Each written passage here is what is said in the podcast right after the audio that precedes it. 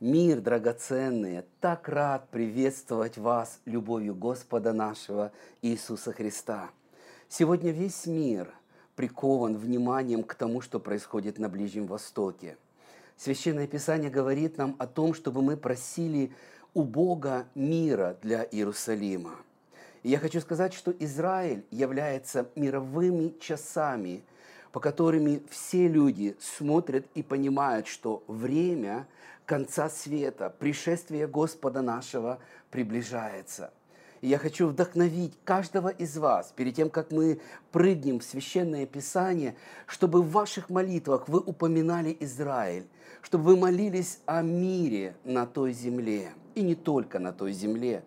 В нашей стране и не только в нашей, вообще в мире сейчас происходит очень много разных ситуаций и напряжений – люди действительности страдают. Очень много боли, скорбей, слез, очень много вопросов, которые мы задаем Богу. И в это время, как никогда, церковь должна возвышать молитву, голос молитвы своей к Богу. Давайте в каждой молитве будем просить мир. В каждой молитве будем взывать и просить, чтобы Божья справедливость, хотя не всегда эта справедливость на земле э, исполняется, но чтобы Божья справедливость пришла. Церковь призвана называть вещи своими именами. Мы являемся столбом и утверждением истины. Так говорит Священное Писание. И к священнику приходят для того, чтобы получить понимание, что Бог думает о той или иной ситуации. Поэтому мы называем зло злом, и мы не можем это никак по-другому назвать. И вместе с тем приходим к Богу и просим, чтобы Господь помог нам в этой ситуации. Сейчас хочу вместе с вами открыть Священное Писание, первое послание Коринфянам, 13 глава, из 13 стиха, всего один стих, прочитать следующие слова. «А теперь пребывают сии три – вера, надежда, любовь, но любовь из них больше». Вы знаете, слово «теперь» как будто бы человек, уходя, э, оставляет заповедь. Это слово говорит нам о том, что он оставляет общество, среди которого он был, или церковь, которой он писал именно с этими тремя вещами, которые здесь упомянуты. Вера, надежда, любовь. Но любовь из них больше. Среди нас должны пребывать вера, надежда и любовь. Любовь из них больше. Я хочу говорить сегодня с вами о том, как нам жить в эти трудные времена – и самый первый мой вопрос, который я задам и попытаюсь на него ответить, а вообще нормально ли, что в нашей жизни, жизни христианина, происходят катаклизмы, беды, с нами случаются все те же самые проблемы, которые случаются с людьми неверующими. Мы пошли за Богом, мы посвятили Ему нашу жизнь, но при этом жизнь наша не стала лучше – а в некоторых моментах мы можем смело и открыто сказать, что она стала даже хуже – мы испытываем стрессы, мы болеем, у нас не хватает финансов, чтобы дотянуть до следующей зарплаты. Мы также мучаемся, страдаем от всех экономических проблем, которые вокруг нас. И мы также воспитываем наших детей, стараясь поднять их, вырастить их в Духе Божьем, и при этом испытываем немало также проблем и вопросов, связанных с этим. Почему так? Некоторые христиане говорят о том, что когда ты приходишь к Богу, то, на, то напротив у тебя должно все получаться гладко. И я хочу заверить вас, что это не библейский подход и неправильный взгляд. Давайте посмотрим вместе с вами на одного человека, который в Библии назван отцом веры. Куда, как не к отцам, обращаться нам? Куда, как не в Священное Писание, смотреть для того, чтобы найти ответы на вопросы, которые стоят на повестке. И вот здесь, в 12 главе книги «Бытие» мы читаем историю о том, как жил один человек, ему было 75 лет, мы знаем об этом, со своей женой. Он не был бедным человеком, достаточно состоятельным человеком, у него были родственники, и отец был у него жив. И Бог приходит к нему, и Бог просит его, предлагает ему, чтобы он оставил свое место и пошел за Богом. Бог не объясняет ему, куда именно он поведет его. Все, что он сказал, он сказал, я укажу тебе. Интересно, а как бы вы поступили на месте этого человека. Конечно, мы сегодня, прочитав Библию, можем сказать, что это, это Авраам, отец веры, и он умничка, он молодец, что он послушал, что он пошел. Но Бог попросил его, чтобы он оставил все, свой дом, и пошел, последовал за ним туда, куда он укажет ему. После этого он произнес ему несколько благословений. Здесь э, исследователи Библии находят пять обетований, которые Бог говорит ему. Он произведет от него великий народ, благословит его, возвеличит имя его, и будет он в благословении, благословит благословляющих тебя, злословящих тебя, он, или злословящих Авраама он проклянет, и благословятся в нем все племена земные. Авраам послушал Бога, вышел и пошел туда, куда указывал ему Господь. В Библии написано, что он и жена его, и племянник его Лот, они прошли большую территорию, называется эта территория Харан, и он пришел в одно место, и снова Господь пришел к нему, и снова Господь повторяет ему слова обещания и обетования. Вы знаете, я хотел бы, чтобы мы с вами попытались прочувствовать, что бы чувствовали мы на месте Авраама.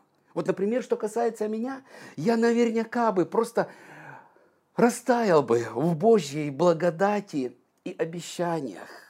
Нам всем нравится, когда Господь говорит, что ты умничка, что ты благословен, что я поведу тебя, что я тебя никогда не оставлю, что я благословлю тебя. Некоторым из нас нравится особо та часть, где сказано, что я возвеличу имя твое. И вы сразу представляете себе ваших соседей, родственников или, или тех, кто завидует вам – и вы представляете, как Бог с вами, как у вас все получится. В вашем бизнесе, в семейной жизни вы будете счастливы, как все получится вообще со здоровьем, конечно же, и вообще со всем вокруг. Все будет у вас хорошо. Но вы знаете, когда мы читаем дальше, то мы читаем, что Авраам пошел оттуда, пришел э, до места Сихема, Господь повторил ему, что он даст ему эту землю, и потом оттуда он пошел чуть дальше на юг – и, идти, и, и дальше продолжал идти, но голод пришел. Возникает первый вопрос. А, вообще-то, наверное, везде должен был бы быть голод, но не на столе у Авраама. У него должны были бы ломиться столы, потому что он послушал Бога, и он благословен. Но отнюдь не так. Авраам принимает решение от скудости, от ситуации, от того, э, что он не может изменить, что вокруг него, от обстоятельств, что он пойдет в Египет.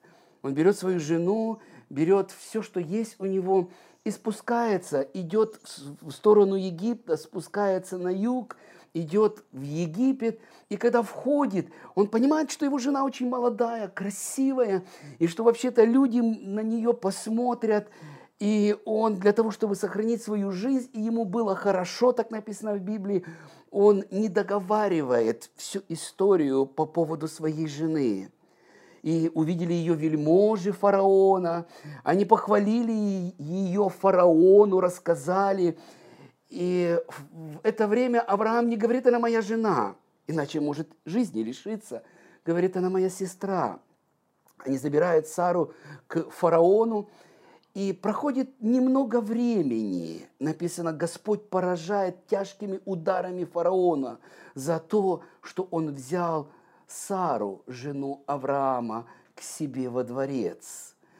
И заканчивается эта история тем, что фараон выгоняет Авраама из Египта. И вот будучи изгнанным с женой своей Сарой, представьте себе, какие отношения после них или после этого у них в семье, со всем имуществом он идет дальше и э, приходит э, в определенное место, это пустыня, просто пустыня. К этому времени э, его племянник Лот выбрал какие-то особенные места, потому что пастухи между собой ссорились, Места, которые были покрыты зеленью, где были источники воды, и там казалось просто рай на земле, оазис. Выбрал лучшие места и сказал Аврааму, я хочу пойти вот, вот туда. Авраам уступил. Он сказал, хорошо, если ты направо, я налево. Если ты налево, я направо. Не вся ли земля перед нами? Я думаю, в сердце у Авраама вновь поднялось это чувство горечи. А почему так? Господи, я иду за Тобой, я послушен Тебе. И голод приключился. Нас изгнали из Египта. Теперь э, Лот уходит от меня. Не закончилось это, э, вот это событие, не так много времени прошло, как новая весть приходит к Аврааму о том, что четыре царя пришли туда, в то место, где жил э, Лот, и там была сильная война. Пять царей против четырех царей. Но в конечном счете Лот и все имущество его сейчас в плену. Авраам собирает своих людей и идет выручать своего племянника. И э, там э, сражение у них. В результате этого Лот э, и все имущество Лота, которое было тогда у него, Авраам возвращает ему обратно. Как раз самое время, где бы дядя, потому что Авраам был дядей, и племянник могли бы пообщаться, поговорить, и Лот мог бы посмотреть ему в глаза, возможно, извиниться за то, что причинил столько беспокойства, боли, и обратно вернуться. Но не тут-то было. Лот не возвращается к Аврааму. Я представляю себе вот это сердце, отцовское сердце. Хотя у Авраама еще не было детей к тому времени, но он уже был достаточно в возрасте. Сердце, которое заботилось о племяннике, никто его не понуждал, чтобы он это сделал, он сам это сделал. И вот в этом состоянии, с большим имуществом, но имущество не радует, так и в нашей жизни бывает часто, когда у нас есть все, но если сердце твое разбито, то у тебя чего-то нет самого главного, нет мира, нет радости. И вот в этом состоянии он э, видит, возвращаясь обратно, распрощавшись с Лотом, он видит, что перед ним стоит человек. И человек другой. Человек абсолютно не похож на, на тех, кто рядом был. В Библии написано, что это был царь, царь Салимский. А в руках у него хлеб и вино. Не напоминает вам ничего? Каждый раз, когда мы в церкви принимаем хлебопреломление, мы берем эти же символы – хлеб и вино. Хлеб – символ слова. Вино – это Святой Дух. Или же тело и кровь Господа нашего Иисуса Христа. И вот Библия, самое-самое начало Библии, Бытие, э, здесь в 14 главе мы читаем, стоит царь Салимский и держит хлеб и вино, и благословляет его. Я хочу остановиться на этом, потому что прямо посреди всех трудностей, вопросов, почему так? Почему, когда я пошел за Богом, у меня в жизни не то, что не стало лучше, у меня проблема за проблемой – и эти проблемы, кажется, увеличиваются, не уменьшаются. И прямо посреди вот этого состояния разбитого сердца вдруг Господь протягивает свои руки к тебе и ко мне и говорит тебе, возьми, прими, ешь, это тело мое, это кровь моя. Другими словами, Он дает подкрепление тебе. Он подкрепляет тех, кто в беде. Он подкрепляет тех, кто в трудностях. Он подкрепляет и утверждает тех, кто следует за ним. Он подкрепляет сегодня тебя, если ты изнемог. Если у тебя целая полоса вопросов, трудностей, а ответов нет, и ты не знаешь, кто тебе может их дать. Ответы людей такие жалкие, они не дают тебе настоящего ответа. Ты ищешь Бога, ты не знаешь, Он молчит.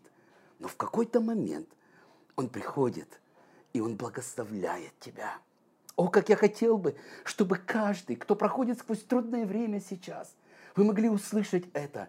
Трудности – это часть нашего пути за Богом. Помните, Иисус говорил, Он говорил, что многими скорба, скорбями надлежит войти нам Царство Божие. Апостол Павел сказал, а Иисус сказал, что в мире будете иметь скорбь.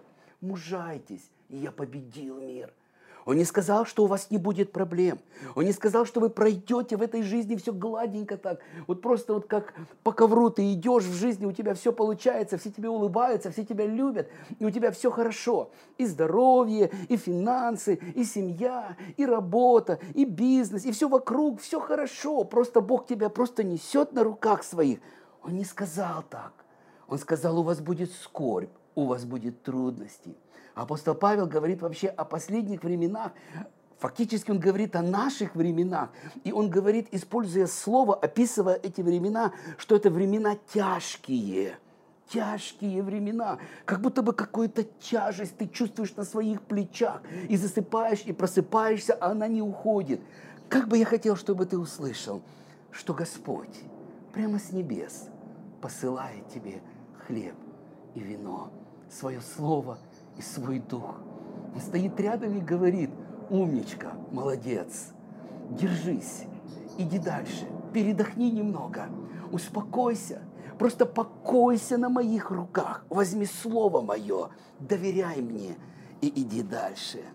Вы знаете, что там дальше на этом история не заканчивается с Авраамом, потому что Авраам, пережив благословение от Мелхиседека, царя Салимского – он отделяет ему десятую часть и отдает ему. Он просто был настолько, это было настолько удивительное переживание прямо среди всех проблем и трудностей.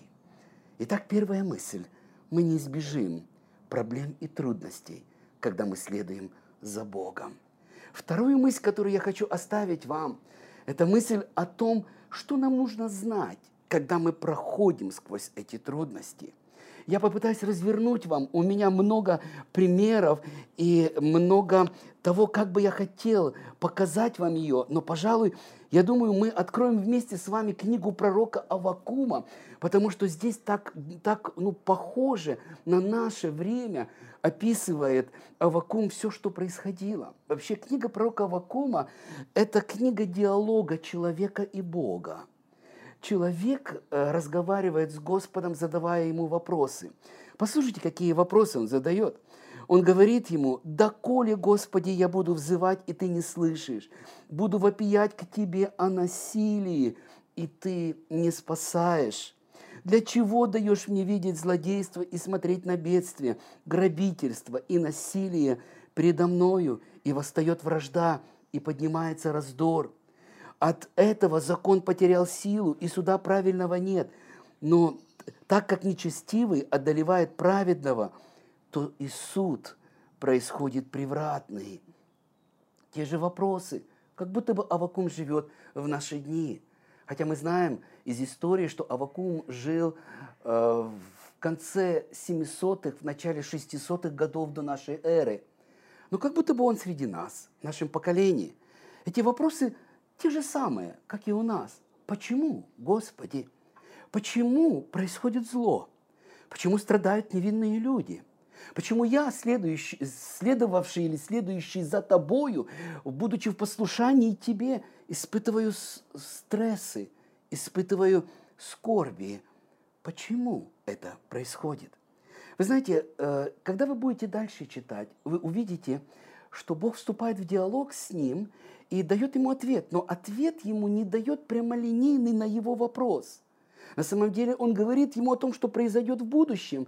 А в будущем мы знаем из истории, что как раз э, в 600-е годы до нашей эры был разрушен э, храм Иерусалимский, потому что вавилоняне пришли, и евреи были уведены в плен – это как раз перед этим, перед вот этим бедствием, перед этой войной и трагедией, которая произошла в Израиле, как раз вот этот диалог был.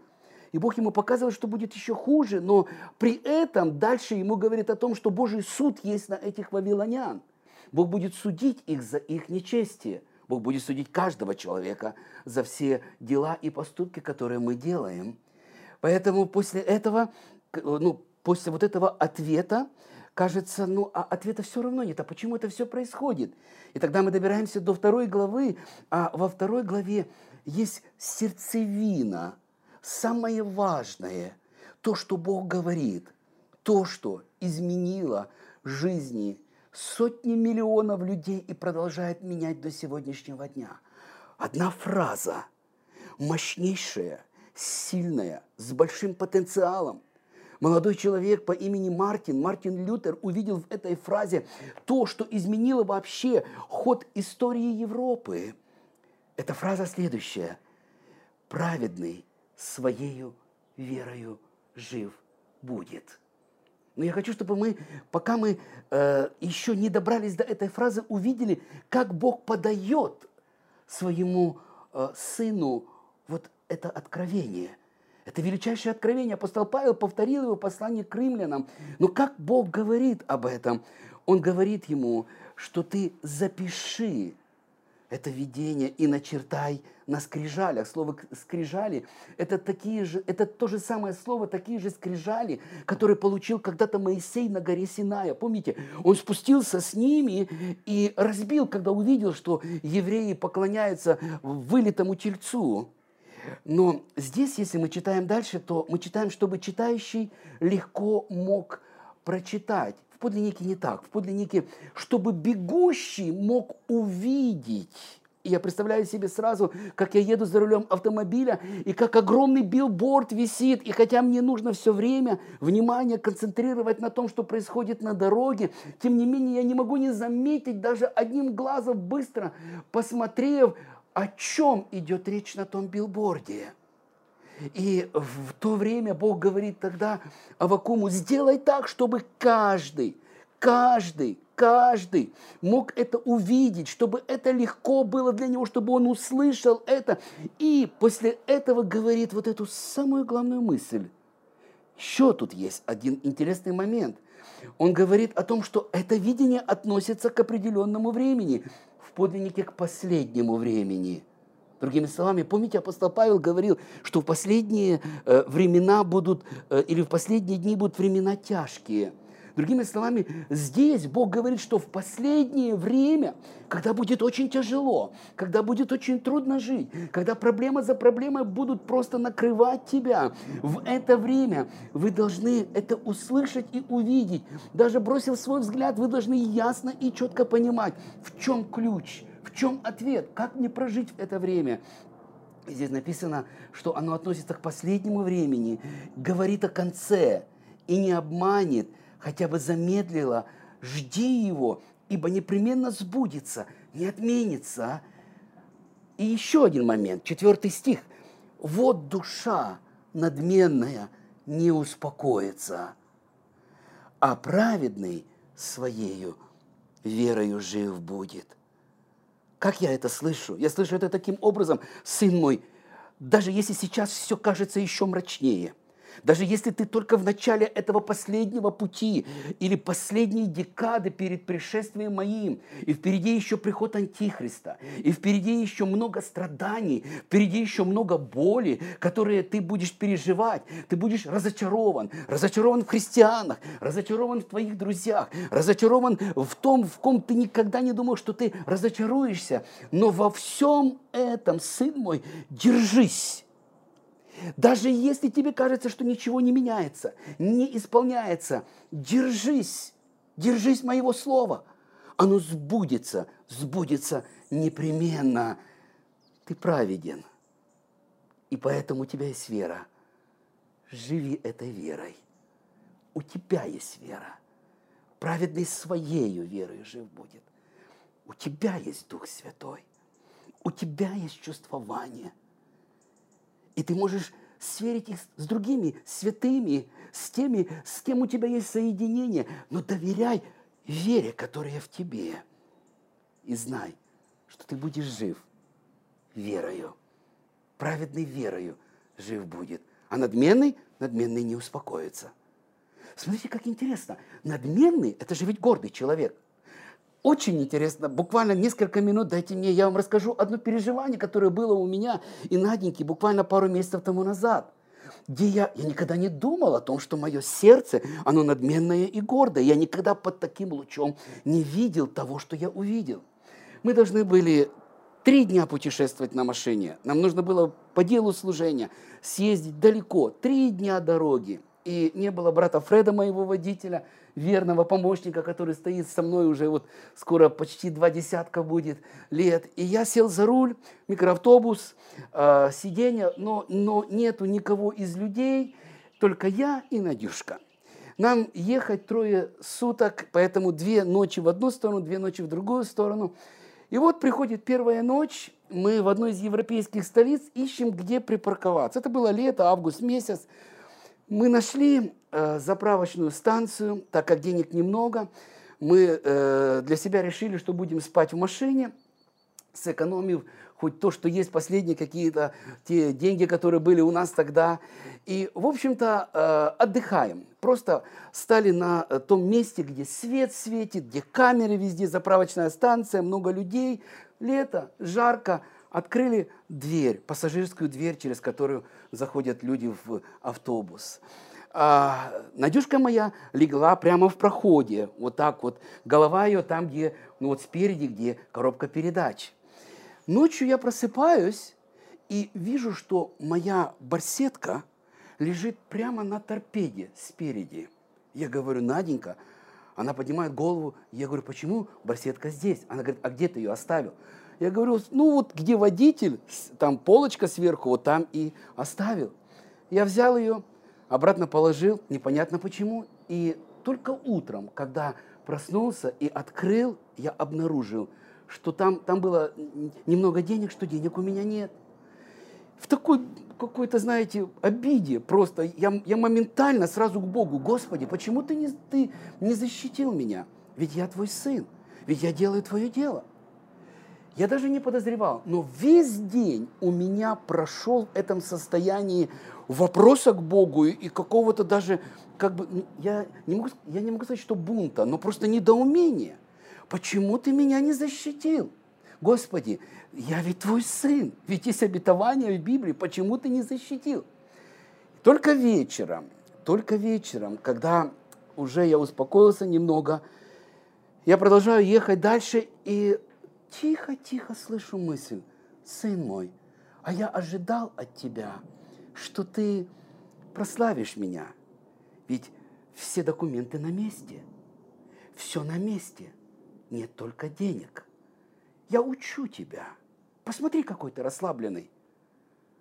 И я вдруг подумал, и правда, ты живешь, как будто бы ты, ты э, в Царстве Божьем. А времена-то какие сейчас – я подумал, правда, наверное, это неразумно было оставить барсетку сверху, открыть дверь. Вообще неразумно, надо было хотя бы спрятать ее.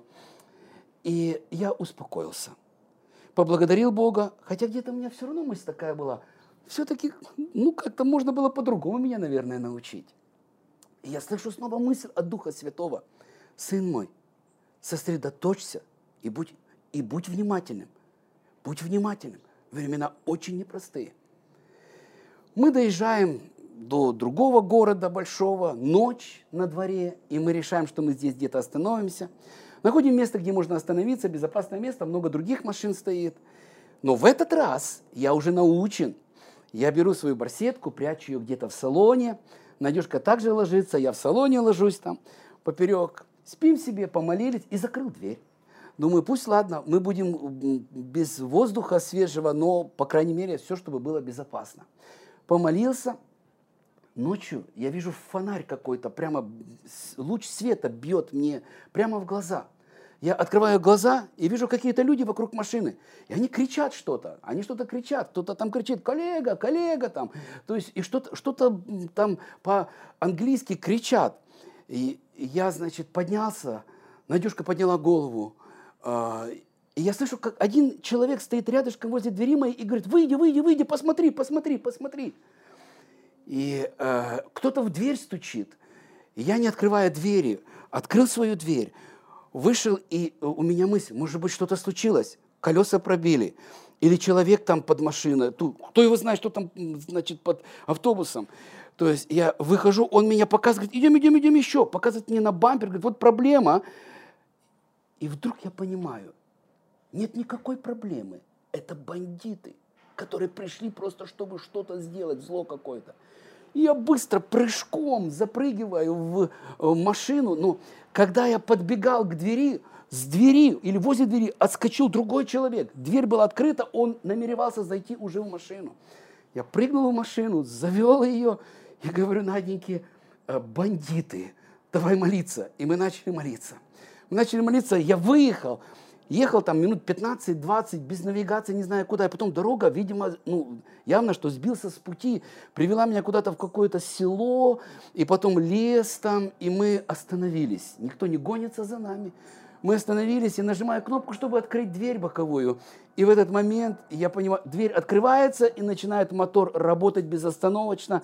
И я понимаю, что дверь сломалась. Они ее, видимо, там как-то свернули что-то. И вот мы ночью, в полчетвертого утра, где-то непонятно где, в каком-то месте, я и Надюшка моя вместе со мной, и мы сидим возле этой двери, которая не закрывается, и где-то изнутри, вот что я хотел бы, чтобы было в твоей жизни, когда просто проблемы вокруг – самое первое, я, я, я просто э, стал Богу молиться, Господи, помоги.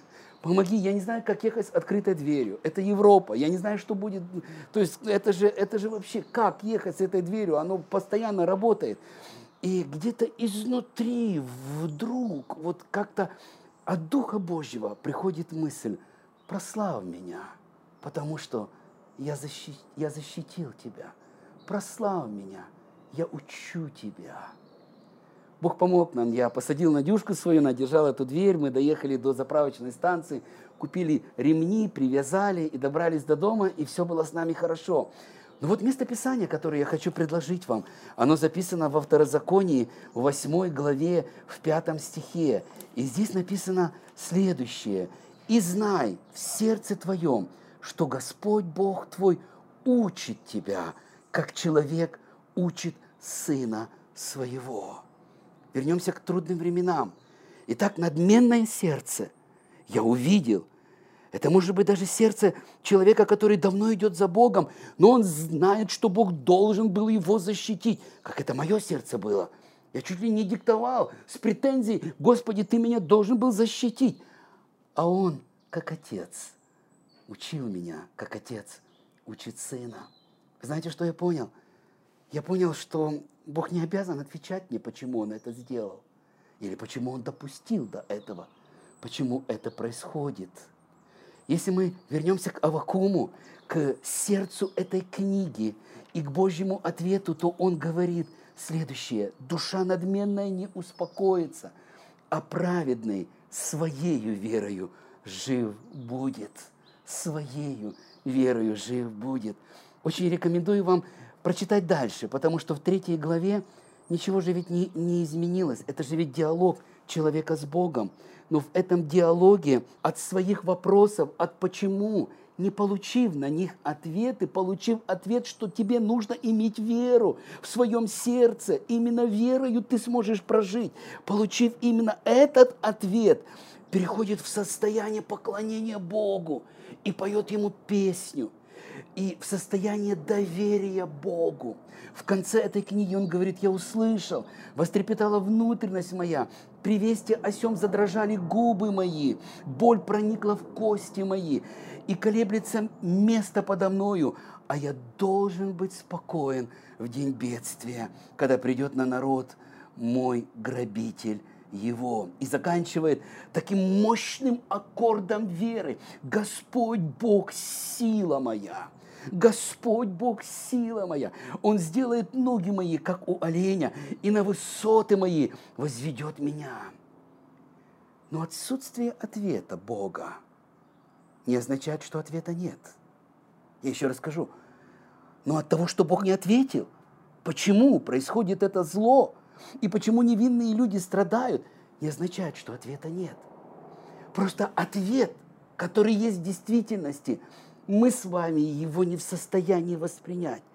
Поэтому отец, который учит своего сына, он даже его и не предлагает. Вы помните историю с Ивом? Огромное бедствие человеку, который недостоин вообще, чтобы это случилось с ним. Он не сделал ничего плохого.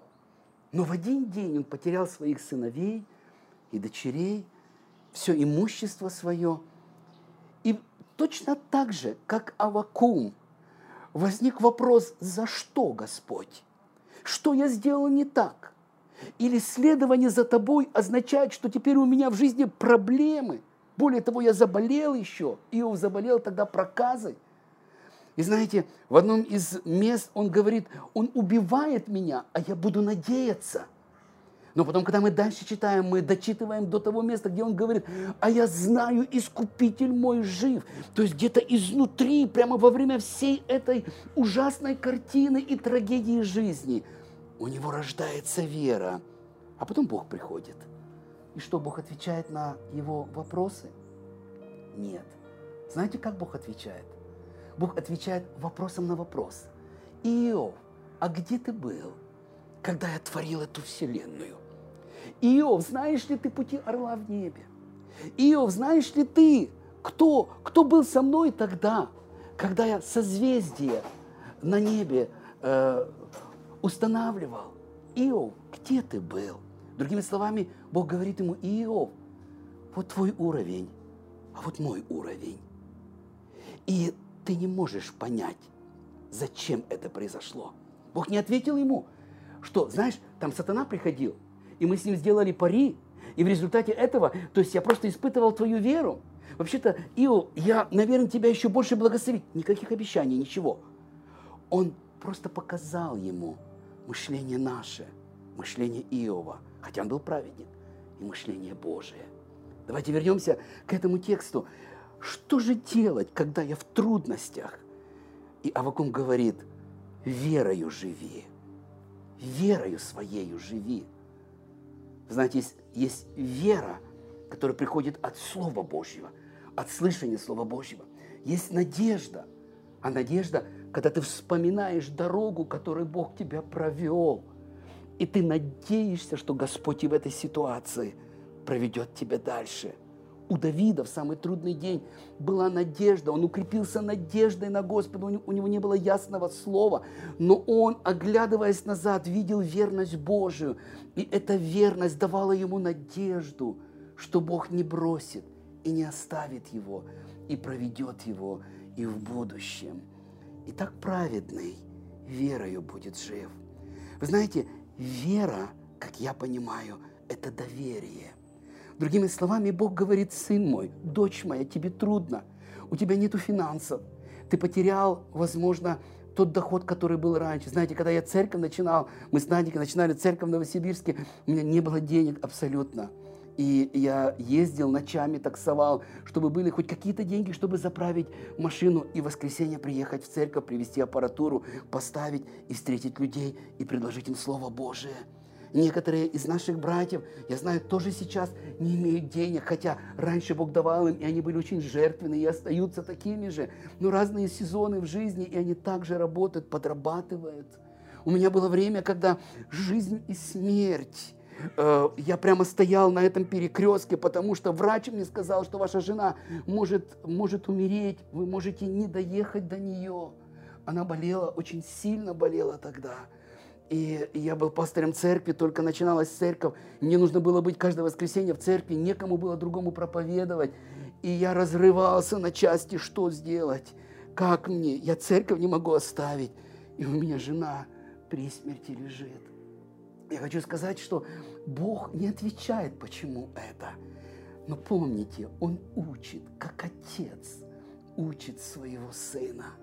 С любовью, с надеждой. Пребывают сии три теперь. Вера, надежда, любовь.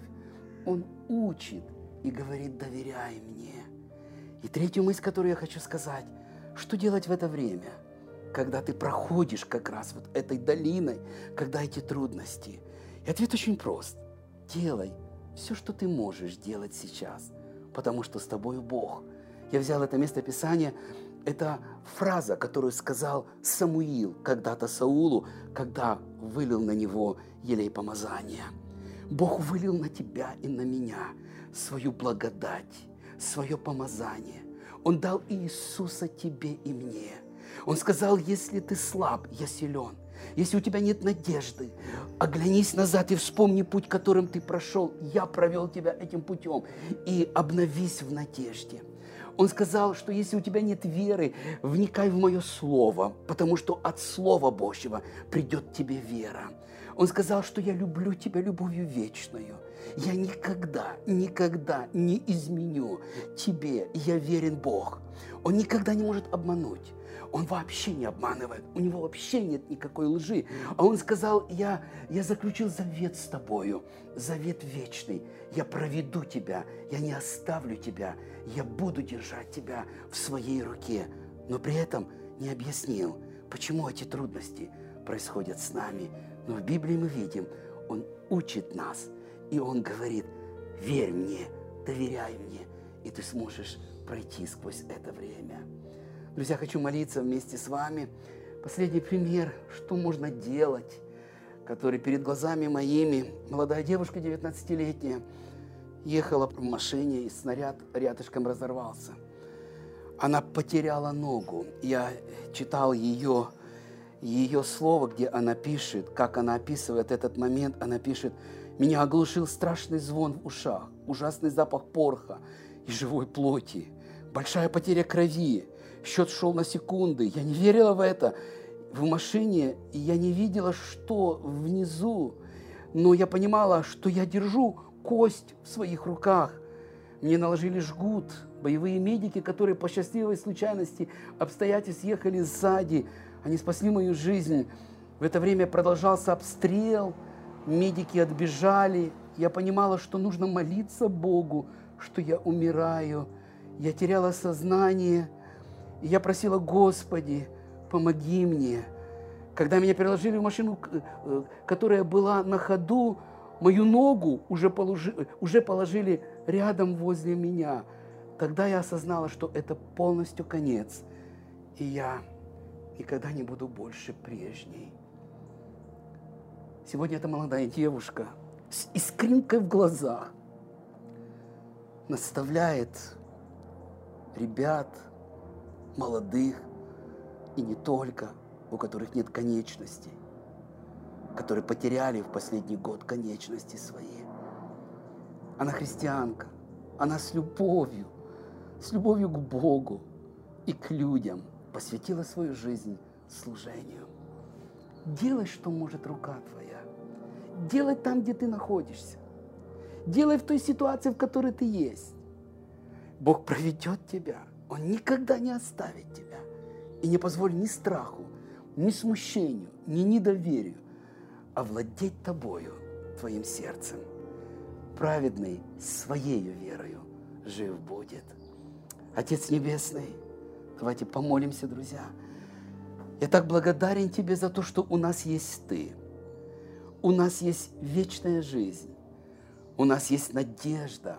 И у нас есть Слово – и у нас есть Святой Дух. И прямо среди всех трудностей, проблем, катаклизм, в которых, Господь, мы находимся, и в которые мы еще войдем, потому что Слово Твое говорит, что последние времена будут еще более сложные, чем сейчас, Господи.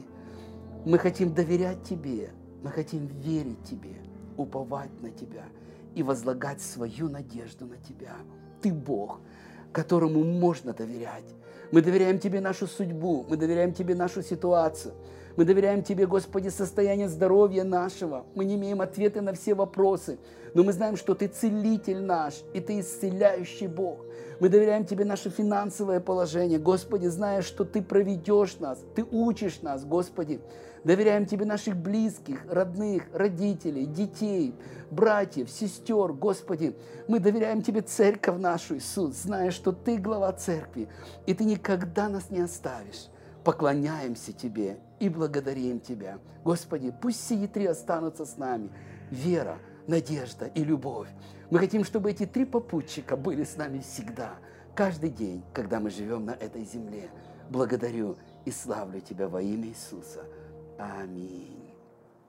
Данный аудиоматериал подготовлен и принадлежит местной религиозной организации христиан веры евангельской пятидесятников «Церковь Завета».